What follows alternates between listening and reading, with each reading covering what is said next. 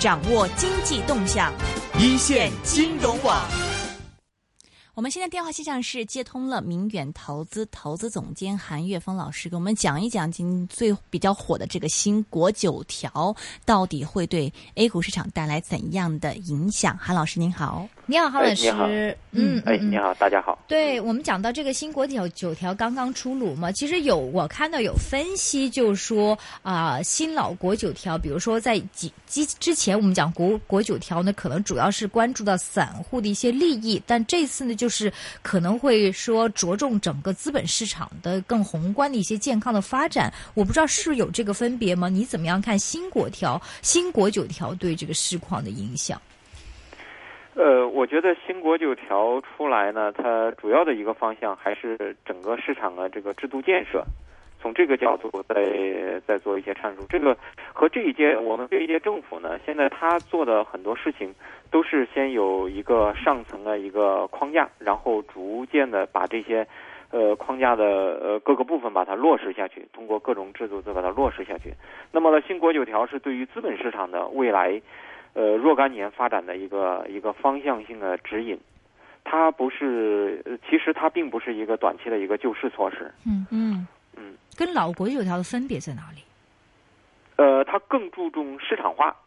以前不是也是国九条说是注重市场化吗？呃，但是我建立什么健全市场化经营规范，什么经营抉择，完善市场退出机制。我在讲上一次那国九条。对对对，呃，但是这。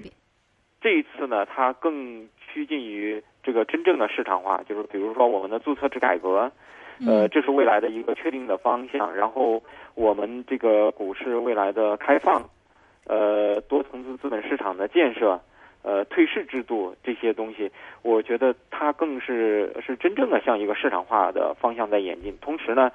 呃，注册制的改革意味着政府的角色在发生一个变化。那么政府可能未来呢，它不会作为一个市场的参与者，因为现在我们的这个新股发行是由证监会来审核。那么未来呢，就是对于这个项目好不好、能不能买，是由市场说了算的。证监会会退出这个判断。那么证监会更主要的关注的焦点是在于市场的秩序是不是呃有违规的，是不是更为合理。他更他考虑的是这个作为市场的一个警察，现在在未未来是作为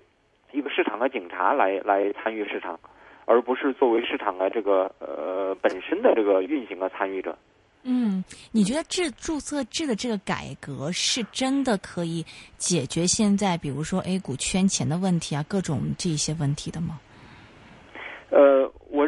现在新国九条出来以后呢，未来的。就是我们说股市圈钱的问题，真正要解决呢，它并不是最终由政府说了算的，而是由市场的自我约束。就是当它真的是不断的有这种行为的时候呢，市场自然会通过下跌。它就是如果说你哪个公司像香港一样的，如果哪个公司出现恶意的圈钱，那很快它的股价就就没有人敢去碰了，然后没有交易了。嗯。但是我我想，这个我们在讲这个呃，就改善这个呃注册制度，不是上一次已经说了吗？说什么完善这个注册制度，这个跟上一次有什么分别啊？呃，前边呢是我我三中全会以后，实际上我我们这个陆陆续续的这些政策里边都谈到了这个问题。那么，呃，国九条呢是代表着是中央政府对于资本市场未来就是专门针对资本市场的一个发展建设的一一个细则。就上一次国九条没提到这个完善注册制度吗？我怎么觉得有呢？没有吗？呃，你你你说的是那个那个呃，就是不要靠不要靠那个呃证监会来到就是做把关，应该是通过市场的机制让这个公司上市嘛？上一次不是提过这个吗？我我怎么印象中有这个？这次和上一次有什么分别呢？应该是更为细致。嗯，就是呃，很确定的会谈到一个方向，就是包括政府的角色的转换。嗯嗯嗯嗯，呃，就是现在的这个注册制度是怎么样？完全靠证监会，对不对？将来会是怎么样？现在我们的所有的股票发行是由证监会来审核的。对，嗯，审核了以后，然后再再通过交易所来发行。对，那么未来呢，证监会是不就是除了现在我们现存存量的这七百家以外呢，嗯证监会不会在应该未来不会再受理新的。那么嗯将来他们会通过注册制来推向市场，就是由交易所来决定这个这个项目是不是可以可以放行。那只不只是把证监会变成交易所，不是也是一样的问题吗？最后还是有，嗯呃，不同，嗯因因为现在证监会的审核是包括了企业的经营、盈利，呃，他们的这个呃融资的规模等等这一系列问题，他们都会有一系列的这个这个呃审核。那么未来呢，在这上面会越来越越放宽。那么就是如果你达到一定的标准，那么你就都可以到二级市场，都都可以到市场上来来做融资。关键是你能不能卖得掉，嗯嗯嗯，就是关键是有没有这些的包有没有销商需求，有没有需求。有没有报销商敢说啊，我跟你包你是这个上市，对不对？如果是大家觉得你这个公司根本不会盈利的话，也没有人这样做，对就像香港一样。对，像香港一样，就是未来的是这个事情是由市场来决定的。嗯嗯哼，明白。另外有一个问题就是，嗯，我们也看到啊、在这个新国有条里面是提出是也是要帮 A 股是吸引资金嘛，比如说是要放开呃扩大市场开放，是稳步开放境外个人直接投资境内资本市场。其实我们之前我们说到这个沪港通的时候，就有一点这个意思了，就不停的开放嘛。但沪港通出来以后，好像市场上也不是有很大的一个反应。那么我们也访问过一些机构投资者，那么都是反映是说，那我现在在内地投一个这个固定的债券，我都有很高的一个收益。那么 A 股的现在风险又比较大，我们干嘛要投资 A 股？所以说整体的，好像大家对于 A 股这个热情。也不是很高啊，这投资，你说您您认为是未来是怎么样可以是吸引这个长线资金是真正的进入 A 股呢？我觉得这一次国九条他谈了呃呃，第一点呢，他就谈了这个呃关于市场建设的问题。这个市场建设的问题里边呢，谈了注册制，谈了那个一个多层次资本市场的建设，但是其中有一项就是关于上市公司呃质量的一个建设。那么这里边呢，就谈到了一些问题，比如那个呃信息的披露。那么信息的披露应该是未来对于信息的披露是更为呃，对于我我们的证监会来说，可能更为关注，就是你信息披露的规范性。另外一个呢，就是市值管理，对于鼓励上市公司做市值管理。那么呢，还有一个呢，就是股权激励。嗯就是对于上市公司做股权激励，还有员工持股这些东西，那么未来呢，证监会会更给予更宽的一个一个态度。那么通过这种形式呢，是希望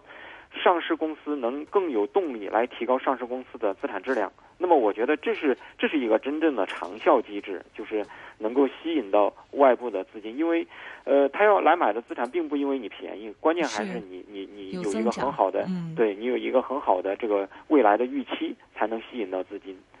并且未来呢，呃，之前我们那个三中全会之后，当时谈过那个那个呃，我我们的呃国有股的这个未来的一个改革，嗯混合所有制。嗯那么这个里边呢，现在这里边他谈到也就呃，在我们这一次这个市场建设里边谈到这个关于鼓励并购的这个这一项里边，实际上这里边它是鼓励你有多种的创新。来去来去做这些事情，那么未来这一块呢，也是政府是比较关注的。那么这个和我们未来的国有股的呃改革，我认为是有极大的关联的，就是因为我们大部分的这个国有企业都上市了。嗯那么这个国有企业上市之后，但是我们国有企业经营效率相对比较低。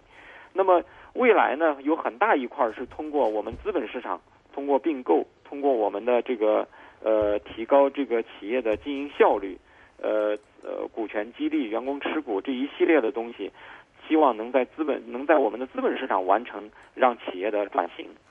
嗯，那如果说你这呃两项都能做得好的话，自然它能吸引到资本，因为我们的很多国有企业，它自身其实资产质量就是本内在的这个资产质量是好的，只是说经营效率比较低，并且它有很多资源。如果说能在这个企业的经营效率上得到提高，通过我们资本市场在有有所并购啊，或者是我们的这个呃引入外资的这个参与，让我们这个市场更为开放。那么这个时候，我们的市场的这个吸引力它会有一定提高。但是这些制度建设呀，它不会这么快，它是一个比较慢的过程。嗯，所以国九条这一次它所做的事情，它并不是一个简单的救市措施，它更考虑的更多的是一个长期的我们股市的一个，就是我们资本市场的一个良性的一个发展。嗯，我我认为这几项呢是长期对于市场来说应该是有利的。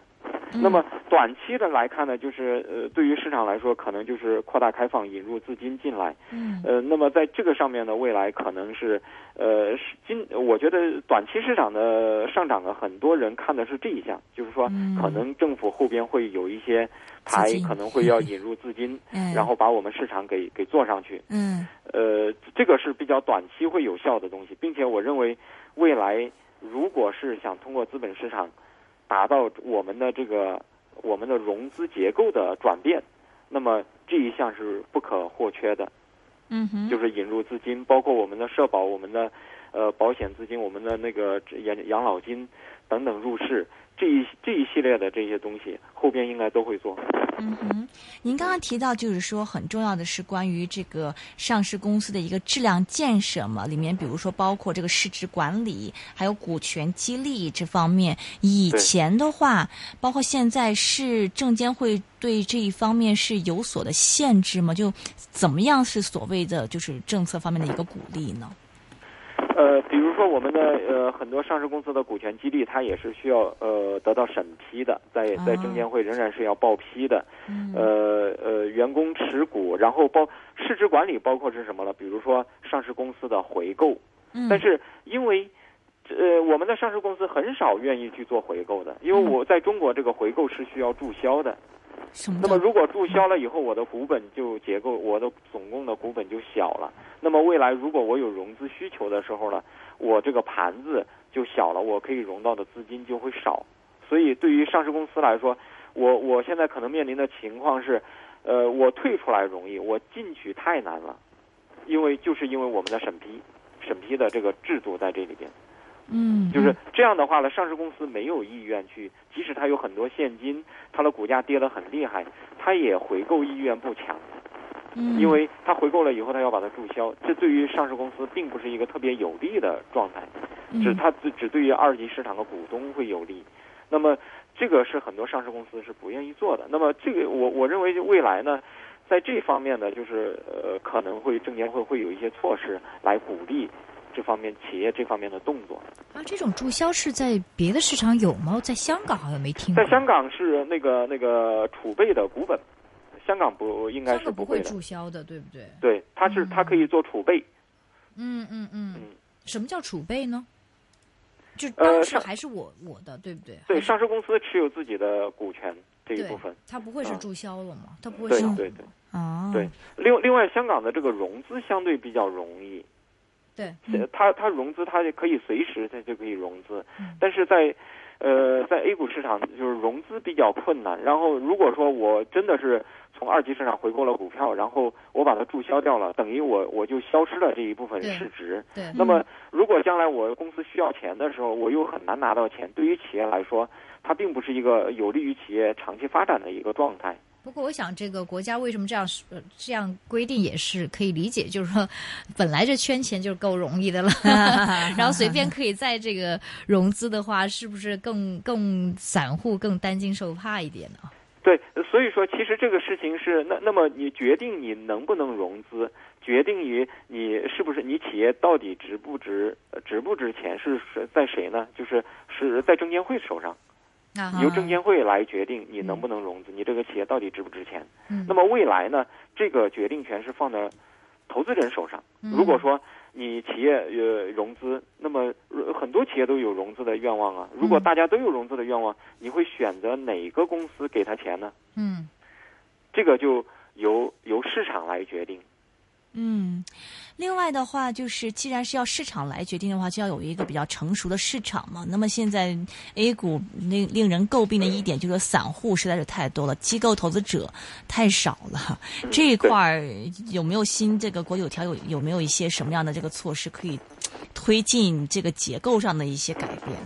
我，我认为就是扩大开放，嗯引入资金。嗯，对这个这个是就是沪港通嘛，对不对沪港通是一个方面，Q 费是一个方面？Q 费不是一直有吗？你说那个额度不够但是吗？Q 费的对 Q 费的额度是有限制的。那么，那么这个额度的限制，我认为将来会逐步的把它放大，把它放开但。如果有沪港通的话，还有通过 Q 费再买吗？就是我沪沪港通这么容易，我为什么还要 Q 费的额度呢？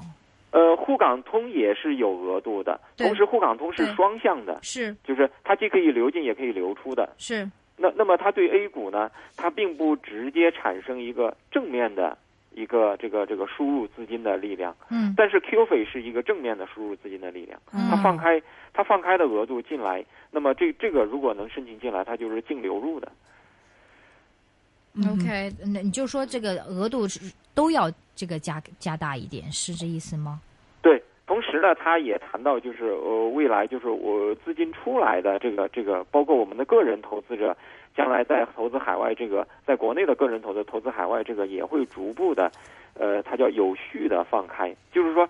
呃，我我我我们可以看到的就是，应该是就就是我们之前我们国内其实有 Q 费也有 QD，对但是呢，我们看到 Q 费的额度这些年是逐年的是在上升的，但是 QD 呢，一直是比较就是讲的就不是特别多，就说明国内的这个市场的疲软，实际上 Q 费是在不断的放大的。但是那么未未来呢，我觉得这个趋势应该也是这样的，就是是 Q 费的额度应该是仍在我们这个这个整个这个市场建设的过程当中，输入 Q 费的额度是一个常态。另外还有一个问题，国内的这个储蓄的结构啊，嗯这个里边呢，就是呃，我们政府的储蓄和企业的储蓄量是比较大的。嗯那么怎么去放开这一块的资金投入到股市里面？就是我，特别是我们有很多大型的国企手上，即使有很多资金或者是信贷额度，对他们可能愿意把它通过一些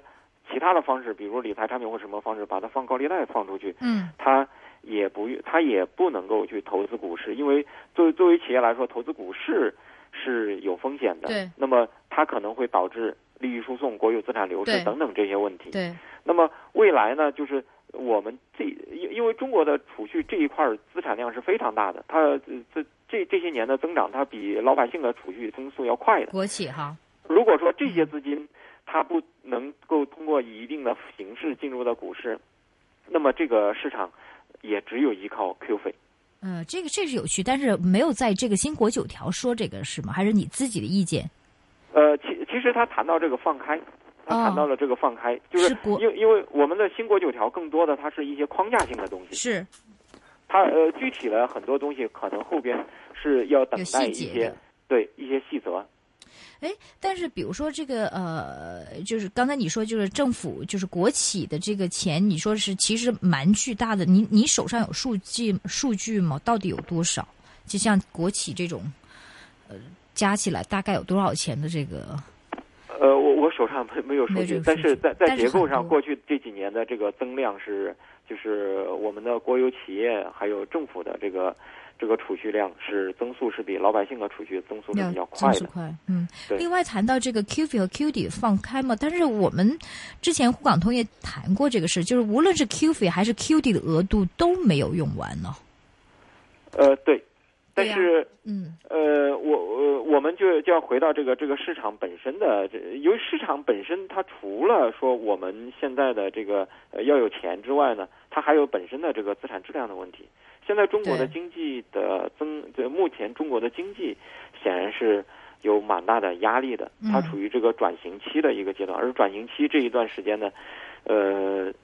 很多传统的一些企业或者是传统的一些行业面临着巨大的压力。嗯然后，呃，我们的少数的资金在追逐一些新兴的领域里边，在去年，然后这些新兴的领域估值水平又太高了，嗯所以，呃，在一段时间之内，这个市场的调整的压力是比较大的。我我觉得这也是现在这个这个市场很多资金在观望的一个主要的一个因素。就整个环境不好的这样。对对，大的经济环境并不是那么的那那么的乐观。那所以跟这个我们在讲这个资本市场的一个这个改不改革没有太大关联，是吗？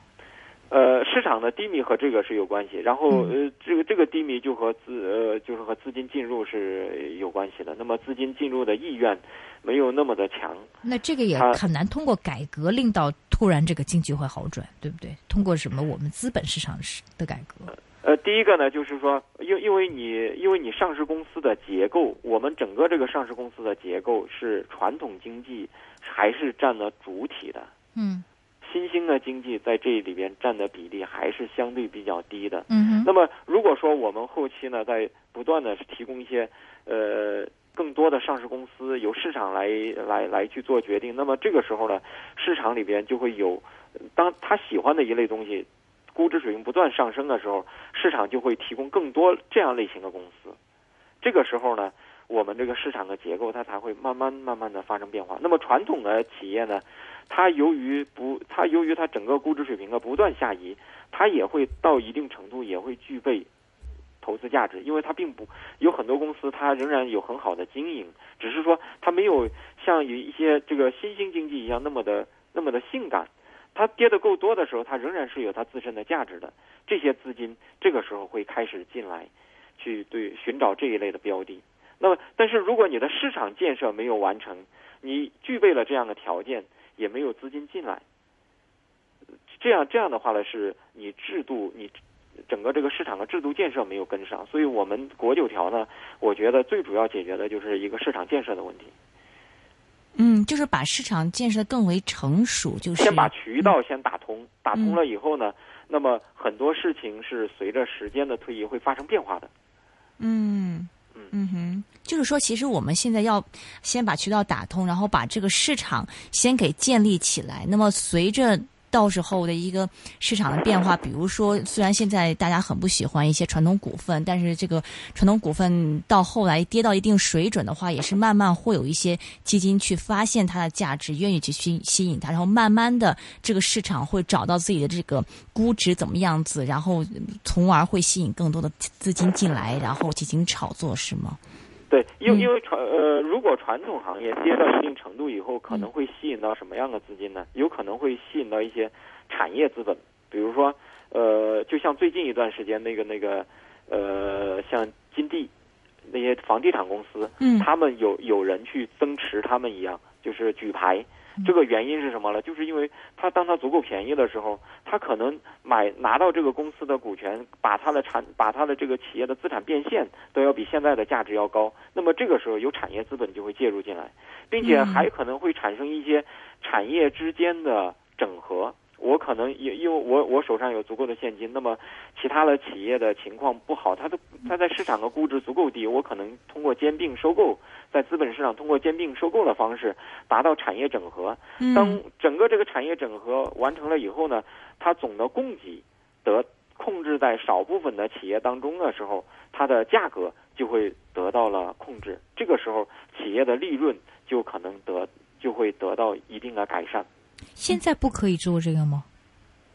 现在它会面临的很多问题，因为比如呃这一次你看他谈到这个这个资本市场的这个兼并呃兼并整合一样的，他就会谈到，因为我们比如说有一些地域性的一些限制，我们呃呃因为很很多都是国有企业，那国有企业对于股权的这种，即使我经营的不好，我也要我也要保证我这个呃这个这个控股地位。然后，即使我即使我亏损，我也要保证我的亏控股地位。那么将来呢，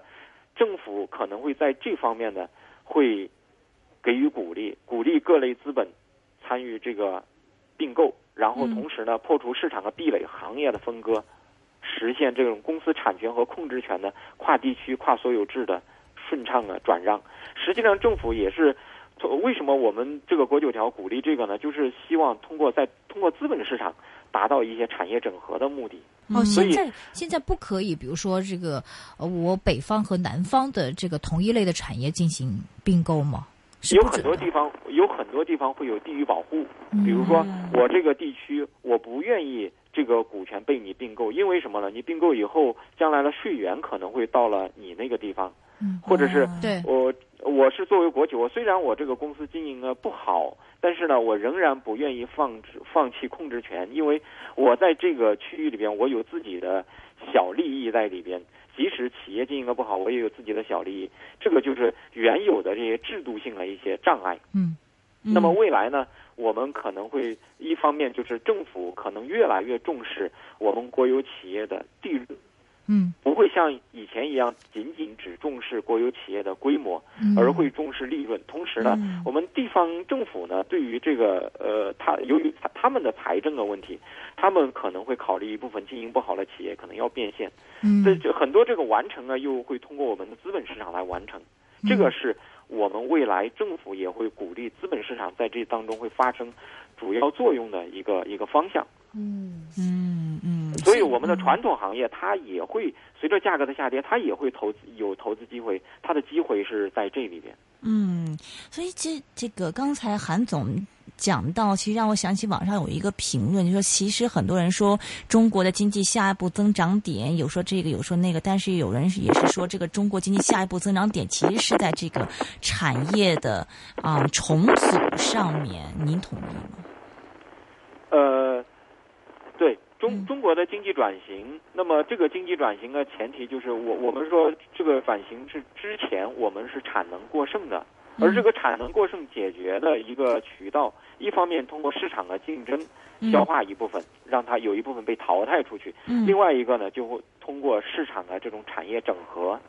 嗯。来完成这个这个，呃就是我们这个这个去去产去这个产能的一个过程。嗯，但是目前来说，这还是一个很长期的一个过程，是吧？要先完成制度建设，嗯嗯，嗯就是国九条的最主要的一个精神，我觉得它是把这个台字先搭出来。嗯嗯嗯，所以在整体的国九条里面，您个人最期待的议题，就是未来可能会出现的一个比较细化的这种改革的这个方呃这个政策的话，是嗯重组并购这一块儿的吗？呃，从中长期来看嗯。是这个，嗯。呃，从短期嗯。大家的市呃市场的最大的期望实际上是引入资金。嗯，引入资金，你什么叫引入资金？是加大 Q 就是呃 f 比如说加大 Q 费额度，或者是呃保险资金加大投入，或者是指呃企业年金的这个投入的资本市场等等这些，我这这个是对市场是可以短期立竿见影，可以让市场短期有行情的一个重要的一个方向。但是在过去几年，这个 Q f 额度也加大过，而且这个什么社保保保险基金也说着啊入市了入市了，但是也没对 A 股起一定的作用哦。来说嗯还是雷声大雨点小，和市场总体的规模比较起来还是有限。嗯，就是它开放的额度和这个准入的额度都是比，就是还是雷声大雨点小，小巫见大巫。嗯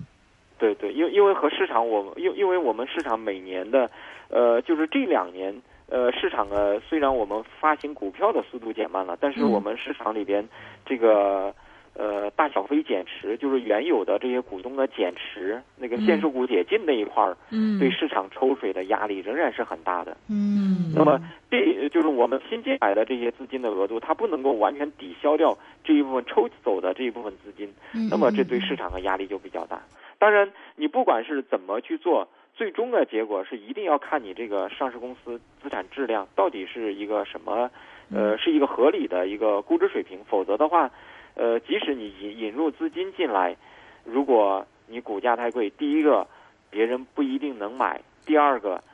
呃，如果很高的价格你愿意买，就会有更多的人愿意卖给你。嗯嗯，不过这也遇到，比如说像是这个社保或者是保险呃这个养老保险基金入市的话，这是不是受到这个国内很很大的阻力？就是说，在过去 A 股是表现这样的话，嗯让我们的养老金去买 A 股，这个一般老百姓会有很多的疑虑，会不会？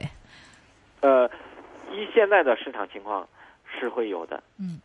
所以说，哦，这一次政府，你看他的态度，他这一次它并不是一个短期的救市措施，啊哈，它还是更为重视这个制度建设。嗯嗯嗯嗯嗯。嗯哼，明白。那么说回到 A 股了，总体来说，呃，最后几分钟也想请您点评一下现在这个 A 股的一个市场。您现在对于 A 股一个态度是怎么样子的呢？呃，我觉得短期应该还是要呃偏谨慎一些。嗯短期还是要谨慎，主要还是因为这个现在经济的情况不是很好，是吗？呃，一方面就是就是最近一段时间，就是在尤其在呃五六月份这一段时间，呃，信托到期量还是比较大，信托容易受这种短期的因素影响。另外一个呢，现在经济的呃自身的状态也也有压力嗯哼，资金啊、让就是我我们经济经济自身的这个状明白态，自身。就是刚刚并不是特别的呃，并不是特别理。想哈，刚刚这个公布了这个 M two 的增长，好像超过是十三点二个 percent，比预期的十二点多要好哦。这个 M two 还是这这算是一个比较好的鼓励的消息吗？呃，关键还是要看这个经济本身增长的情况，因为、呃，我们的 M two 的这个呃增速有多少是真正的注入的实体里边，有多少嗯。是在原有的一些产这一些理财产品或者是信托产品里边，呃，在赚这个、这个嗯是没有办法有一个数量级的这个这个统计出来的。嗯。嗯，嗯哼，明白。好的，那么今天我们是非常感谢是来自明远投资的投资总监，深圳呢，他身在深圳的，身在深圳，嗯对，讲讲得得非常好。对，每次有什么大事啊，什么 呃国九条啊，还有沪港通啊，我们首先就打给韩老师做个深入的访啊访问哈。谢谢你，韩老师，谢谢你再联络谢。谢。拜拜。